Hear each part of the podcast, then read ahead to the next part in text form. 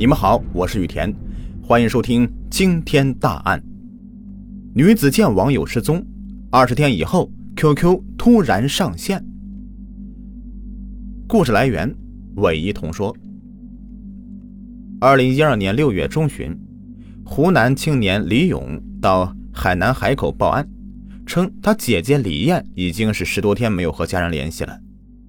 经了解，李艳在当地一家足浴店上班。因为他十多岁就出门打工了，和家人感情不太亲密，加之性格内向，平时联系的少，只在逢年过节才会打电话问候。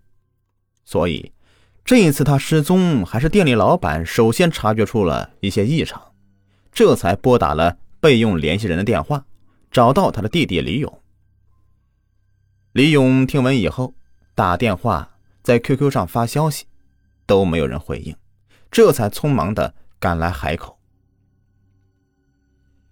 民警到足浴店询问，老板说李艳已经十多天没来上班了，连发工资的时候都没有出现，而且他平常工作比较努力，从来没有旷过工。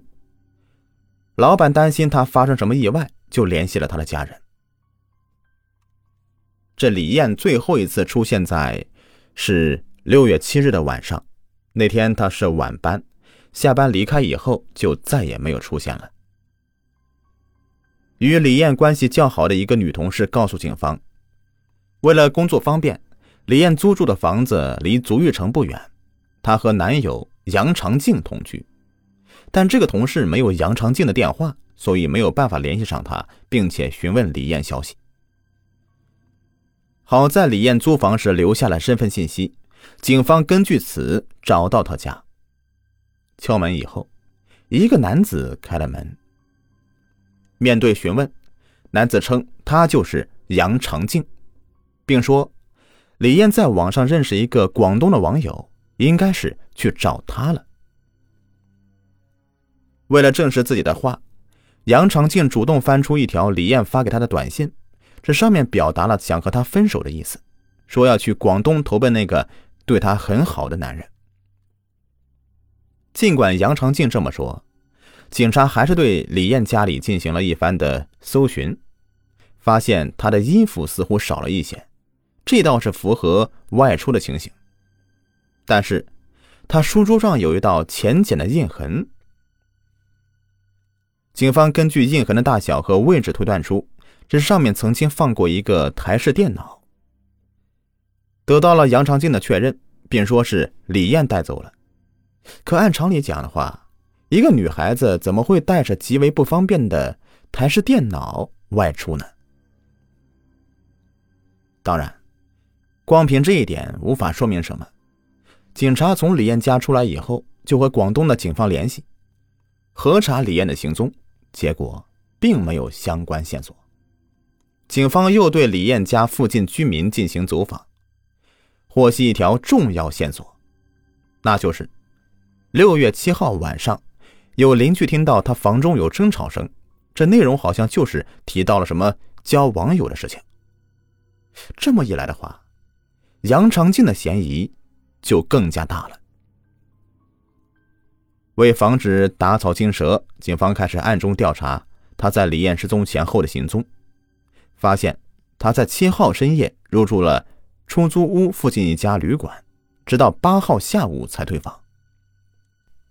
警方再次找到杨长静，对于这个情况，他解释说：“嗨，当天晚上吵了架了。他说要去见那个人，我很生气，就出去了。到第二天呢，我估摸着他自己已经离开了，才回去。回去时候他已经不在家了。”头一次询问时，杨长静并没有提到他和李艳吵架的事情，这一回不得已才讲出来，再度令人怀疑。杨长静的嫌疑增大，警方决定对他进行正面核查。可当被问及身份证号时，杨长静竟说不记得了，记不清了。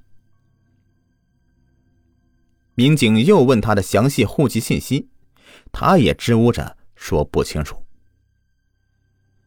这杨长静的行为极其反常，民警果断的将他带回到派出所。那时候的全国性的人脸识别和 DNA 信息库还没有建立，如果当事人在当时故意隐瞒身份的话，警方核查起来比较麻烦，要花费不少功夫。可这个杨长静呢，那也是撞枪口上去了。到了派出所，一个值班民警是越看他就越觉得熟悉，想了一阵子，慢慢的反应过来。他好像一个通缉犯呐。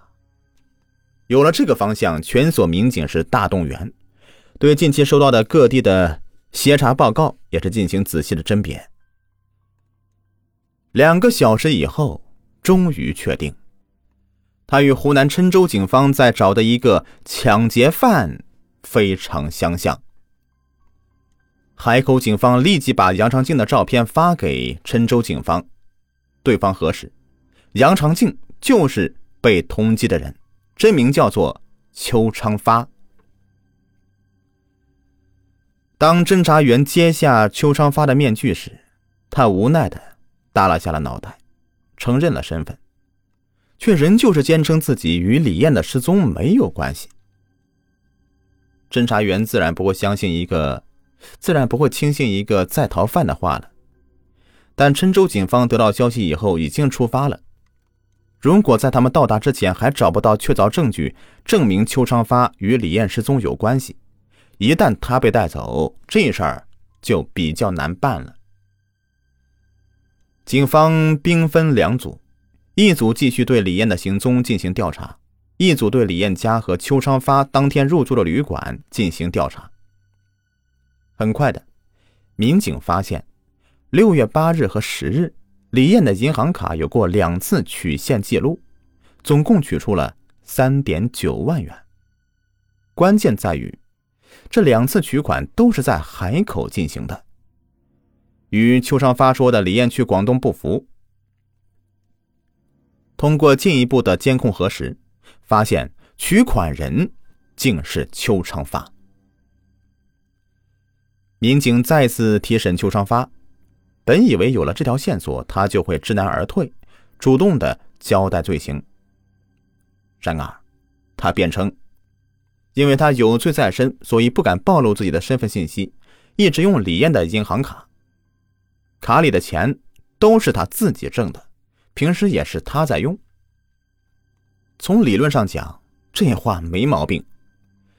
侦查员虽是不太相信的，却拿他也是没有办法。恰巧这时候，王警那边传过来消息，说李艳的 QQ 上线了，不过只有短短的二十秒左右。难道李艳真的只是躲起来了？根据 IP 地址，警方很快找到一处出租房，这屋主并非是李艳，而是一个年轻的女性房婷。面对找上门的警察，房婷一脸茫然。警方问他认不认识李艳，他摇头。眼尖的民警发现房婷的屋里有一台黑色的台式电脑，问他是谁的，他说是男朋友前段时间搬过来的。当着民警的面，房婷打开了电脑。民警通过技术手段恢复了被删除的资料，从中找出了。李艳照片，证实这正是李艳的那台电脑。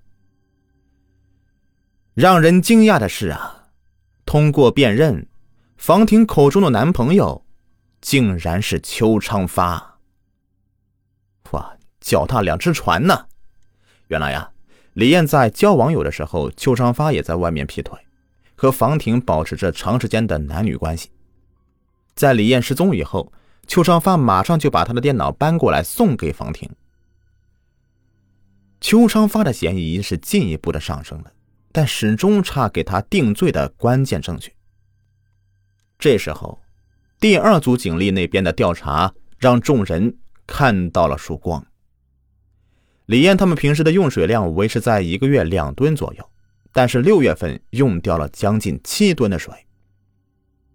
刑侦经验丰富的侦查员马上想到，这么多水有没有可能是杀人之后碎尸以后用来清理现场的呢？